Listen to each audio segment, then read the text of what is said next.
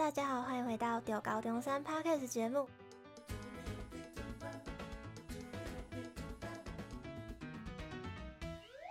我是今天的主持人企鹅，我是今天的主持人水豚。延续新一季的主题，我们会邀请毕业生、大四生来分享他们对未来的规划，比如说像实习啊、考研究所等等。上周呢，我们邀请到的是一位教育研究所的学姐来进行分享。学姐跟我们畅谈了许多关于现阶段的教育议题啊，亦或是一些经验等等，真的都非常实用。而这周呢，我们邀请到的是来自财务管理学系大四，不管是经验啊还是履历都非常丰富的许维新学长来分享。而这集节目刚好也是这个学期的最后一集了，能够邀请许同学这个重磅级嘉宾，一定能为我们做个很好的收尾，也让听众们好好迎接即将到来的寒假。好了，卖关子太久了，让我们直接切入主题。先请学长跟听众们打招呼，简单的自我介绍一下。好，大家好，我叫许维新，目前是财管系大四，也是今年的应届毕业生。好，学长你好。现在谈谈课业的部分好了。我本科也是财管生，所以非常好奇学长是怎么维持那么好的学业成绩。更何况你还有很多，比如说像是比赛啊、排球校队的活动等等。其实我大学前段的时候成绩不太好，大一的时候都算是班上倒数，那是大二以后才开始逐渐拼起来。我觉得有一个很重要的转捩点在于要找到自己的目标，因为我大一的时候对于自己没什么期待，所以也就过得比较浑浑噩噩，上课基本上都在睡觉，或者是根本没有去上课。那后来大概在大二寒假的时候，体认到在申请研究所的时候，在校成绩会是一个很重要的因素。或者说，好的在校成绩只是一个基本门槛，哦，所以稍微看了一下，发现哦，这个时候开始认真还来得及，所以也就开始比较认真投入在课业上。嗯哼，那是怎么做时间分配的？因为你还参加了很多活动之类的。呃，时间分配的话，我觉得单纯以财管系的科研来说，嗯，大家只要愿意花时间，应该都会可以拿到相对比较高的分数。在其他课程的分配上，大家都有自己的考量，有些人会选择。可能选良课求过就好，有些人会选给分高的课程，然后尽量拼 A 加。我觉得这些都没什么问题，有自己的规划就是很棒的事情。不过我会建议，就是在衡量自己的规划之余，要衡量一下自己的负担。对，然后除此之外，也可以选一些研究所的课程。那在做时间分配上，我认为就是你要找到自己的步调。当然活动很多，这个是每个人都遇到的困境。嗯。可是因为每个人都一样二十四小时，我相信说你可以摒弃一些你的娱乐时间，然后拿来做该做的正事。对，所以我会建议说，大家还是可以多把时间放在自己的目标上。啊，必要时候再熬一点夜。对对对对对。OK。那在财管系也读了四年了，学长可以向听众们分享一下，我们财管系上有什么令你印象深刻或是大推的课吗？好，那我会蛮推荐大三我们的必修课程，嗯，是由蔡家芬教授所开设的财务报表分析。这门课程主要就是透过财报损益来了解一家公司的经营状况，还有成本以及毛利等等，并且从此衡量公司的价值还有未来发展。有点像是从投资机构的角度来对一家公司做分析。那教授也非常用心在规划课程，采用不同于其他课程的上课方式，主要是利用小组讨论还有报告来协助学生吸收知识。我也有修过加分老师的课，那个报告量真的非常的多。所以学长是对这种需要分析一间公司感到印象深刻吗？对，而且这个教授的上课方式也跟其他课程比较不一样。啊，理解。那在就读商学院的科系的时候，去一些企业实习是不可或缺的。想问学长有实习的经验吗？有实习的话，我可以分享。我今年暑假在中华开发金控的数位创新处实习。嗯，那实习期间，我参与了两项子公司，分别是凯基证券以及凯基银行的嵌入式金融专案。那我的主要贡献是建立了一个专案的财务模型。协助金控端的 PM，还有就整个部门对于专案的财务状况以及预测有更好的了解。除此之外，我也针对专案的内容做了一些市场研究，像是竞品分析，还有商业模式的比较等等。那在这个途中有碰到什么困难吗？碰到的困难，我觉得反而会是在前面找实习的时候，因为嗯，作为一个大三升大四的学生，你如果没有比较优秀的经历，或者是一些可能在校成绩或者语言检定的话，你很难在就是茫茫的商学院学生中取得自己的优势，嗯，所以我当初找实习也是费了一番心力。那最后是怎么找到的呢？嗯，就是我投了非常多家，当然也是有取得几家的面试机会，最后也有一些选择可以来做。但是当时我采取的策略就是海投，只要有兴趣的就投。啊，听说学长还有另外一个实习的经验是在 WorldCrant 的经验吗？对，好，那这个是我目前我目前在一家美商资产管理公司 WorldQuant 担任兼职的研究职位，呃，主要是利用公司的平台和资料库来撰写程式，开发一些中低频的交易策略。那在这段经验中，我学到最多的其实是关于程式以及数据方面的锻炼。这个是我之前在参加他们公司所举办的竞赛中表现不错所取得的机会，算是参加竞赛得到一个还不错的意外收获。啊，去实际上工作职场打拼，想必一定能学到，比如说像是软实力还是硬实力，一定会比在台下听教授讲课还要学到更多，也能收获更多的经验。那学长认为这些实习啊，对你这个财管系专业或是未来的职业规划有什么影响吗？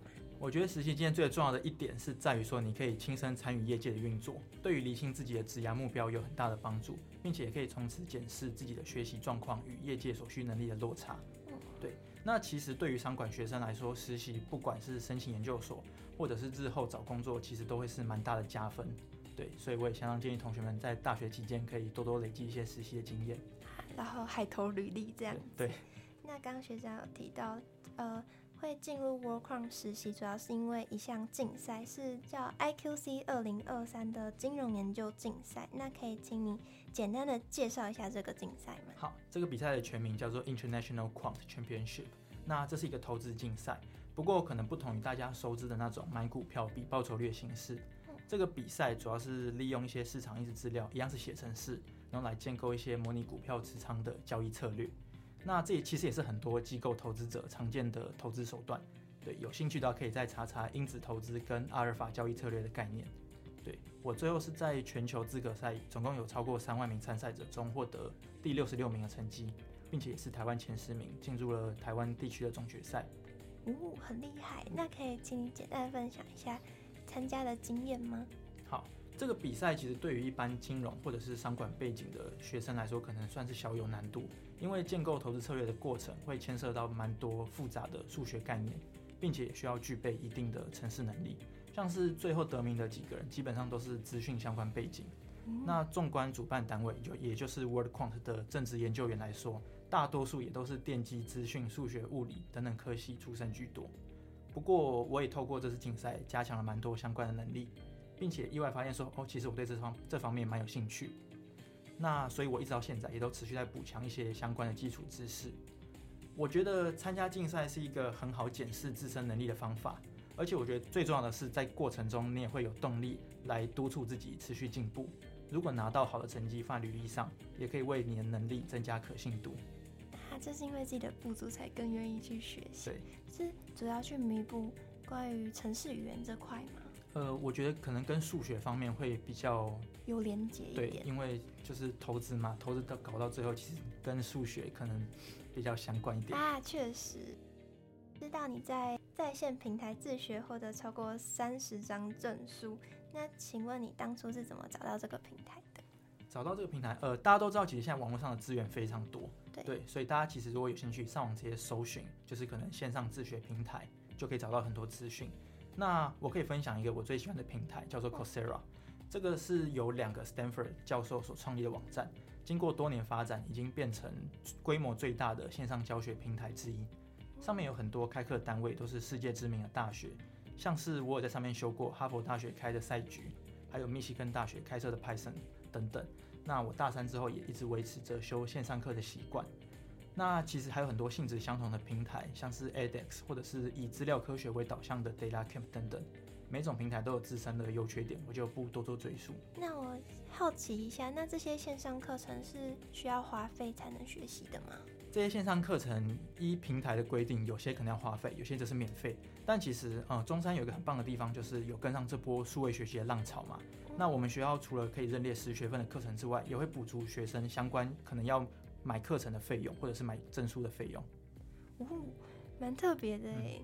那在学习了那么多的线上课程之中，有没有特别印象深刻？那我觉得最推荐的是由密西根大学在 Coursera 上面开设的 Python 系列课程，它有开设一系列的学程，像是它可能有有最基础的 Python 入门，然后还有到最后的资料科学、资料视觉化等等，它是一套很有系统的学程，所以嗯。但是呃，中山大学在这方面有补足这一系列课程的学分认证，所以大家有兴趣也可以多多去学习。所以学这一系列的课程就可以从零到有学习 Python。对，哦，很酷诶。那这种自学经验想必能得到许多。你认为从平台上学到对你的未来有什么帮助吗？呃，我觉得线上课程最大的优点是可以掌握自己的学习步调，并且可以不受限的学习。像是你可能在学校选课会面临一些制度上的困扰。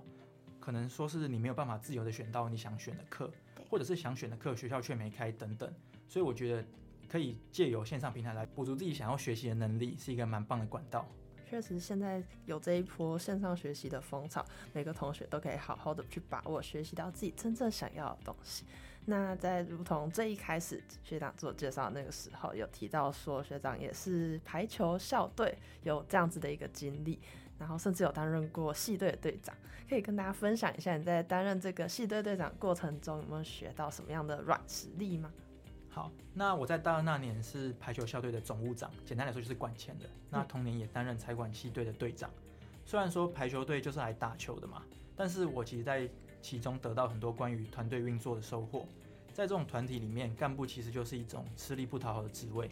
因为一支队伍要处理的事情其实很多，包括最基本的起初招生、练球时的训练菜单，还有队上的一些杂事，像是收钱、报比赛、出去比赛的交通和住宿等等。但这些事情一般队员基本上是完全不会接触到，更别说可能还会有人在扯后腿。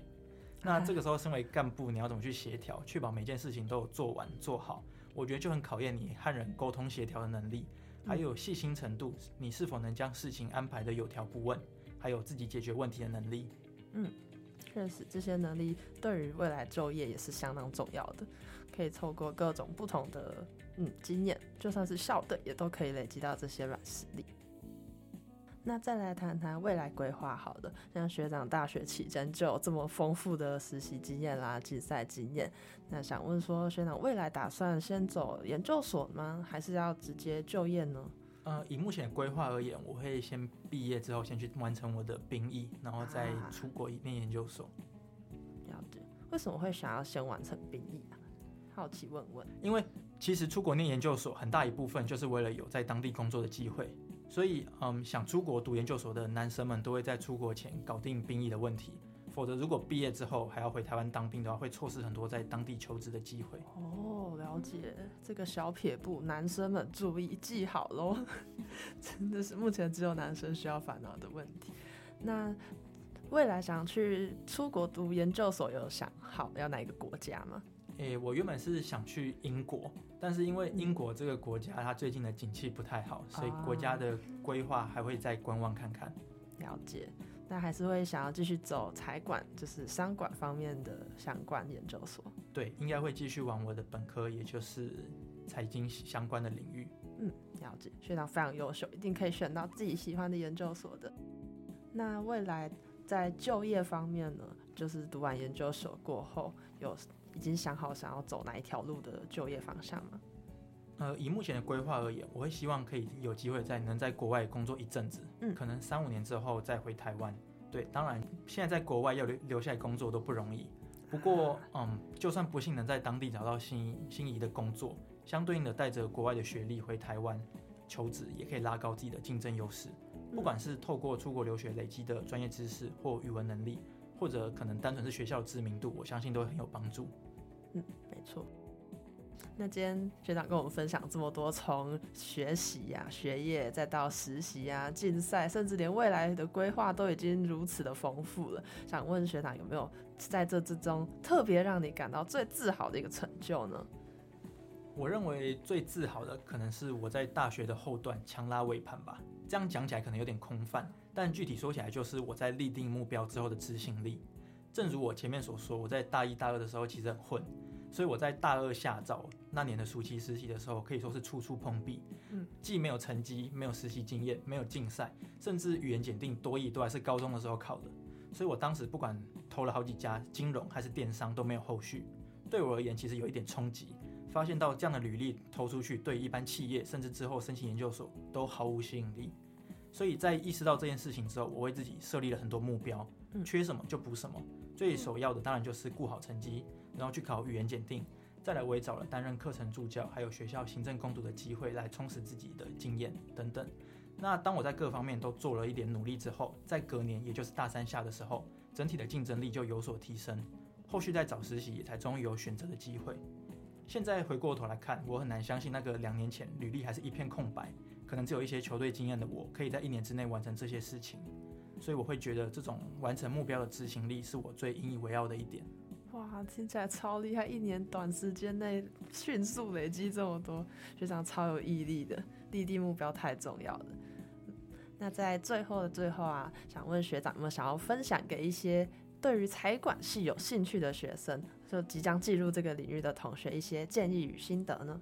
好，不免俗的还是得说，我认为在大学期间，除了顾好本科系的课业之外，多多探索自身的兴趣也非常重要。因为在大学期间，你会接触到非常多面向的事物，不是说你读财管系哦，那就一定要往金融业或者是公司的财会部门发展。那再来第二个，就是要善加利用学校的资源。像是学校的电子资料库，还有财管系也有 TEJ 或者是彭博社的资料库等等，都是很不错的资源。还有一些像讲座或者是工作坊之类的，有兴趣也都可以多多参加。这些在外面都是要收费的，所以要好好利用。还是学生的时候，尽可能多拿一些资源。那最后就是我会觉得要有自己的规划，每个人想走的路都不一样，目标当然也就不尽相同。所以我觉得知道自己在干嘛，自己有没有在想走的轨道上是最重要的。学长说这个利用学校资源，我觉得太赞了。最近越来越觉得，好好利用学生的身份，可以学到好多你想学，出社会要学更不容易的这些东西。嗯，然后呢，立定目标也是非常重要的一件事。有一个好的目标，可以让你一个大往前的，累积大量的经验。